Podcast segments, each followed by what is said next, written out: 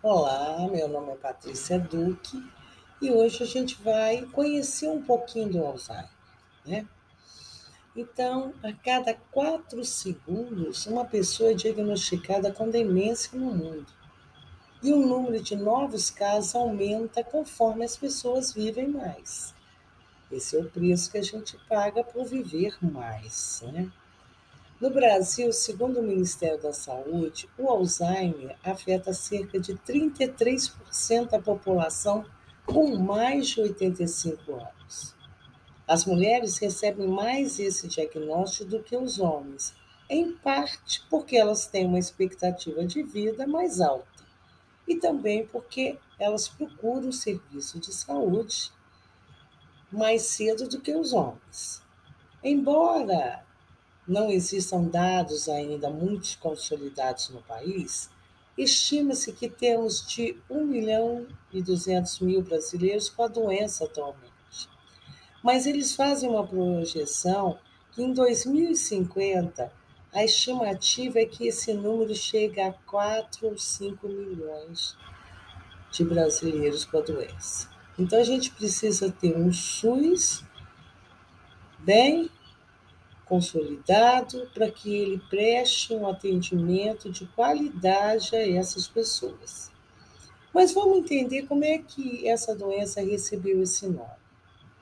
Em 1906, um psiquiatra alemão chamado Alois Alzheimer publicou o relato de caso de uma paciente saudável que, aos 51 anos, passou a apresentar perda progressiva de memória alterações de comportamento, ficava desorientada e tinha dificuldade para se comunicar e entender o que os outros queriam dizer. Após a morte da paciente, o médico realizou uma autópsia e descobriu lesões cerebrais características da doença. Então, ele publicou esse relato, vários artigos foram surgindo e após a morte desse médico, a doença passou a se chamar Alzheimer. Então vamos conhecer um pouquinho. A doença de Alzheimer é uma doença neurodegenerativa progressiva. O que quer dizer isso? Que ela é neurológica, ela vai se degenerando conforme o tempo, progressivamente. Então, vai ter uma degeneração mais leve, depois moderada e depois mais grave. Essa degeneração, ela vai provocar uma demência, comprometendo ao longo de sua lenta evolução a autonomia do paciente. A redução da autonomia que é um fator determinante da dependência de um cuidador. Então, se ele paciente tem dificuldades é, de realizar atividades básicas da vida, como escovar os dentes, vestir, vestir-se, se alimentar, pentear o cabelo, ele vai precisar de uma ajuda para executar essas atividades. Né? E o Alzheimer, ele causa uma demência e essa demência é uma síndrome. O que, é síndrome? É um conjunto de sinais e sintomas que a gente pode observar, que vai ser caracterizado pelo declínio progressivo e global das funções cognitivas. Então, vamos entender o que são funções cognitivas, né? São aquelas operações mentais, de construções de habilidade, que a gente pode treinar e aprimorar durante a vida, né? Então, essas funções cognitivas tá a memória, a concentração, a associação das coisas, a atenção, tudo isso engloba as funções cognitivas. Os primeiros sintomas da doença do Alzheimer mais usualmente que a gente vê é após os 65 anos. No início da doença, o paciente às vezes demonstra uma dificuldade em pensar com clareza, tende a cometer lápis e a se confundir facilmente, além de apresentar queda em seu rendimento funcional. Ocorre um déficit, uma, uma queda né, na memória recente e remota, recente aquela que ele aconteceu um dia antes e remota aquela passada, com alterações na personalidade. Então ele pode alterar, né? Um estágio ele está bem, no outro ele está irritado. Uma hora ele está triste, outra hora está muito alegre. Então tem hostilidade, frustração. Observa-se que tem uma tendência ao esquecimento de fatos recentes e dificuldade para registrar novas informações. Isso é igual para todos? A maioria, sim.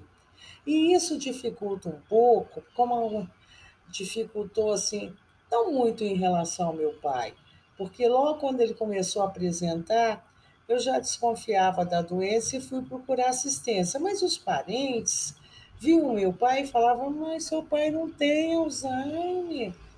Ele está conversando bem, ele está falando bem. Por quê? Porque eles viam meu pai, né? Quando eu, eu sempre ainda coloquei em outros podcasts que as visitas elas devem ser feitas pela manhã. Então, pela manhã, o paciente está melhor, ele já descansou, os neurônios vão trabalhar melhor. Então, eles não viam com frequência o meu pai, mas achavam que o meu pai não tinha doença de Alzheimer, porque sempre colocavam na sua cabeça, no seu imaginário, que a doença de Alzheimer ele vai ficar na cama. Bem, na cama é uma fase final, não é inicial. Então, às vezes, a gente tem uma dificuldade das pessoas entenderem e acharem que isso faz parte da velhice. Às vezes, a gente tem gente de 100 anos que não tem nenhum problema de memória. É, então, a gente tem que entender e perceber que também não é assim que faz parte da velhice você esquecer tudo. Né? À medida que a doença progride, o paciente passa a ter dificuldade para fazer coisas simples mesmo. Né? Como eu falei antes, vestir, cuidar da própria higiene, alimentar-se. E no decorrer do avanço da doença, o indivíduo acaba por perder a capacidade de fu funcionar de modo independente. Então, ele não tem mais uma independência, ele tem dependência de um cuidador, seja ele pela home care, de enfermagem, seja ele um parente. O quadro pode se agravar quando o paciente desenvolve sintomas psicóticos ou alterações comportamentais. Todos os pacientes vão desenvolver isso? Não. Alguns podem? Sim. Né? A doença do Alzheimer ele pode ter uma duração de 10 a 15 anos de evolução. Essa é a média. As complicações de comorbidades clínicas, o que é comorbidades clínicas? São outras doenças que a gente tem, que pode ter. Então, se o paciente tiver hipertensão e diabetes, já pode ter uma complicação. Quadros infecciosos, geralmente o paciente Alzheimer sempre vai apresentar uma infecção renal, não gosta de beber água, às vezes a pneumonia, né? E tudo isso fragiliza o paciente e vai fazendo com que ele vá perdendo mais autonomia. E, consequentemente, ele vai precisar de mais cuidados, de mais supervisão. Né? O paciente pode demorar anos para saber que é portador de Alzheimer. Por que isso? Pois os sintomas como perda de memória e raciocínio lento pode ser interpretada pelos parentes como consequências do envelhecimento e não uma enfermidade. É aquilo que eu disse. Às vezes fica dizendo, não, é da idade, tem 70 anos, está esquecendo das coisas, pode deixar, eu vou fazendo. Então, às vezes, quando você procura o serviço de saúde, a pessoa já estava com 4, 5 anos com Alzheimer. Né? É importante a gente pontuar aqui que o dia 21 de setembro foi instituído pela Associação Internacional do Alzheimer como o Dia Mundial da Doença de Alzheimer. Nessa data, né, há vários movimentos né, sociais pelo mundo todo reivindicando acesso a tratamento, a medicações novas, a cuidadores, a exames, medicações, a várias, várias é, situações que podem prover esse paciente com Alzheimer.